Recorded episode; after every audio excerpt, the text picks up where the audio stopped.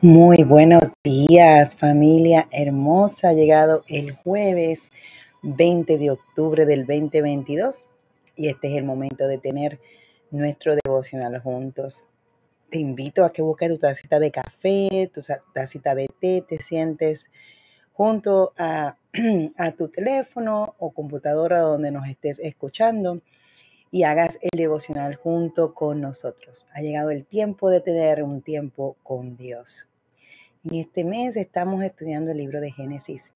Vamos por Génesis 37 del 25 al 36. Si tienes la Biblia, puedes buscarlo conmigo. Génesis 37 del 25 al 36. Y si no la tienes, no te preocupes, pues vamos a tener la lectura junto contigo. Hoy vamos a leer la versión Reina Valera. Este tiempo con Dios consiste en una lectura bíblica, algunas preguntas de reflexión y luego algunos principios que me gusta compartir con usted.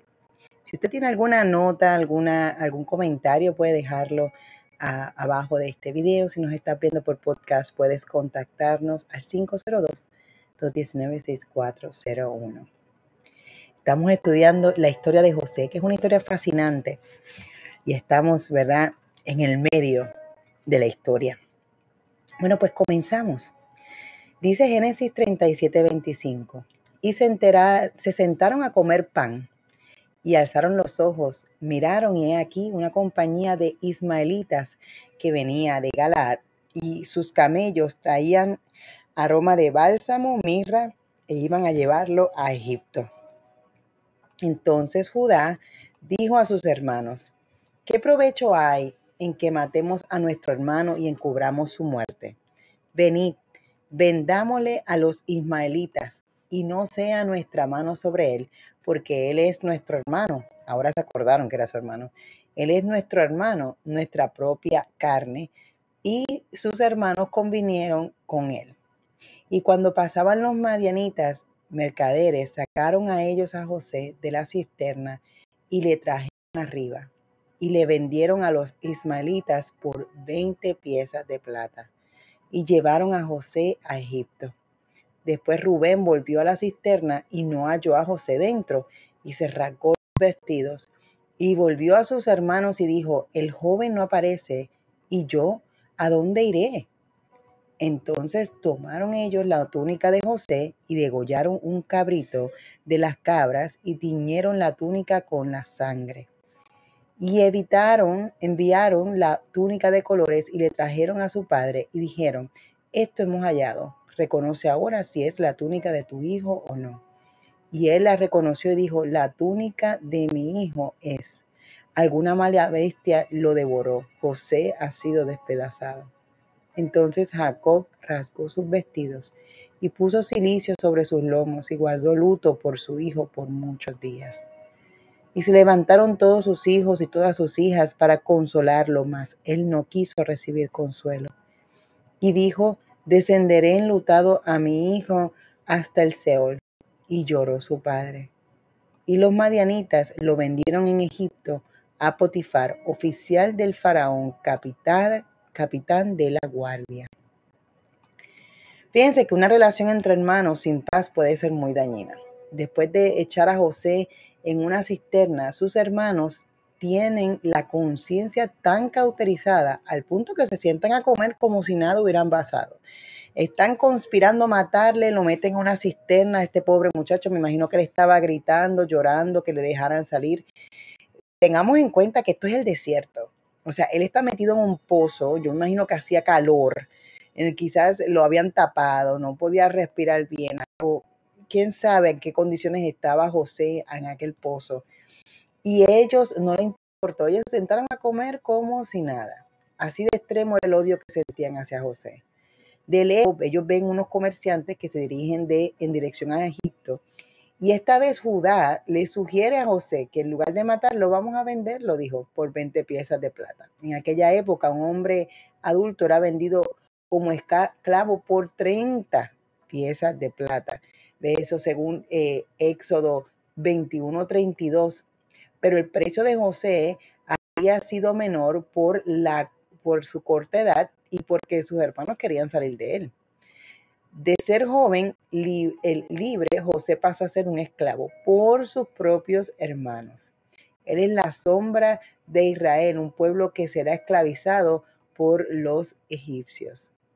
Fíjate que eh, imagínense cómo se debió haber sentido José siendo, ¿verdad?, eh, vendido por sus propios hermanos. Y sus hermanos ignoraban todos sus, todos sus ruegos, me imagino. Eh, sus hermanos ignoraban, ¿verdad?, todo lo que él le decía. ¿Cómo, ¿Cómo, ahora la pregunta de nosotros para reflexionar hoy, cómo nosotros actuamos contra, con aquellos a quienes le guardamos rencor? ¿Le guardamos nosotros rencor a alguien?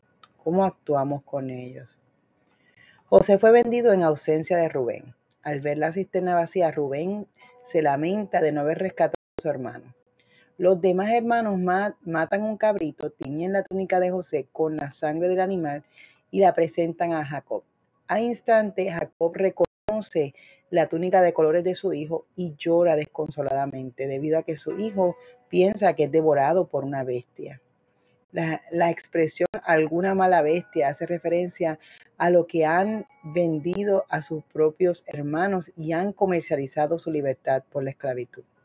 La iniquidad cometida por los hijos de Jacob de engañar a su padre con la, con la túnica teñida de sangre de animal nos recuerda que Jacob también quiso vestirse con la ropa de Saúl para cubrir con piel y cubrir con piel de cabrito para engañar a su hermano. Jacob sufre por sus hijos, quienes son exactamente como él.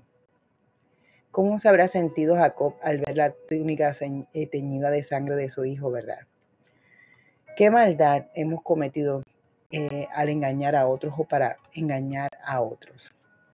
Fíjense que aquí hay cuatro principios interesantes que podemos ver de esta historia.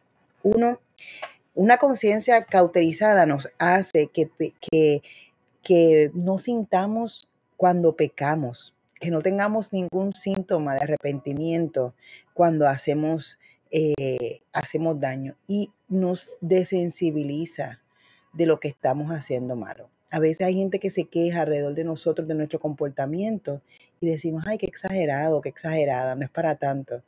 Hay que observarnos porque es posible que nuestra conciencia esté cauterizada. Fíjense en que los hermanos de los hermanos de José lo meten en aquel pozo y se sientan a comer como si nada, y se sientan a hablar como si José no existiera. A veces no somos tan crueles de meter a alguien en un pozo o de vender a nuestros hermanos, pero a veces tenemos obras en nosotros que otros se quejan, otros las traen a nuestra atención y nosotros simplemente desechamos sus, sus quejas y pensamos que no, están ellos exagerando. Y es posible que nuestra conciencia esté cauterizada en esa área. Número dos, tan malo es el que hace el mal como el que se queda callado. Rubén ve que lo que están sufriendo sus hermanos es malo y él no quería hacerlo, pero es tan cobarde que se queda callado. Nada más busca cómo salvar su vida, pero no busca cómo sacarlo de esto, cómo enviarlo a su casa, no lo envía a su casa directamente. No habla con su hermano, le dice, oye, deja de estar hablando de tus sueños, deja de estar provocando ¿verdad? la ira de tus hermanos. Él se queda callado. Luego se arrepiente de no haber cuidado mejor a su hermano. Dice la palabra que se rasgó sus vestidos porque no sabía qué cuenta le iba a dar a su padre. Principio número tres, ¿verdad? El engaño para encubrir nuestros pecados puede ser más dañino que el pecado mismo. Fíjense que el, el, engaño que le hacen a Jacob, haciéndole pensar que José está muerto, es peor que haberle dicho a Jacob que ellos lo vendieron como, como esclavo. Eh, no le dijeron, yo me imagino que ellos se arrepintieron de haberlo hecho al ver el corazón de Jacob tan deshecho, pero les dio miedo las consecuencias. Les dio miedo que Jacob los intentara matar a ellos o que lo obligaran a ir a buscarlo. Les dio vergüenza, les dio miedo y se quedaron callados. Quisieron consolar a su padre, pero no pudieron. Porque el dolor que le causaron por causa de, esa, de ese engaño fue mucho más de lo que ellos pensaban. A veces engañamos y decimos mentiras para encubrir nuestro pecado sin pensar en las consecuencias. Las consecuencias de este engaño hacia Jacob tuvo, tuvo ¿verdad? Eh, una consecuencia mayor de lo que ellos habían calculado. Y su vida se llenó, se llenó mucho de luto. Perder un hijo de esa manera e, es una pérdida muy trágica y ellos no lo habían pensado así. Número cuatro, y este es uno de los principios más importantes, debemos mantener el corazón limpio para ver a Dios. Dice la palabra en Mateo en la bienaventuranza, bienaventurados los de limpio corazón, porque ellos verán a Dios. Si nosotros no, no mantenemos nuestro corazón limpio de rencor, limpio de envidias, limpio de odio, no podemos ver a Dios moverse en las distintas áreas de nuestra vida. Vamos a orar. Te invito a que oremos juntos. Dios del cielo, Dios viviente, danos fe y convicción para creer que tú estás con nosotros, incluso en los momentos de injusticia y de padecimiento. Aunque seamos trasladados de un lugar lleno de amor a un lugar vil, entenderemos que es por tu soberanía. Ayúdanos a comprender tu voluntad más allá de la realidad que estamos viviendo hoy. Te lo pedimos en el nombre de Jesús. Sé tú con nosotros este día. Ayúdanos a que este día sea productivo y que tu voluntad y tu presencia esté con nosotros hoy. En el nombre de Jesús. Amén y amén. Gracias por hacer tu devocional conmigo esta mañana. Te invitamos a que nos sintonices todos los días. Ah, usualmente lo hacemos eh, esta hora de la mañana y que sigas leyendo el libro de Génesis con nosotros. Dios te bendiga, Dios te guarde. Hasta la próxima.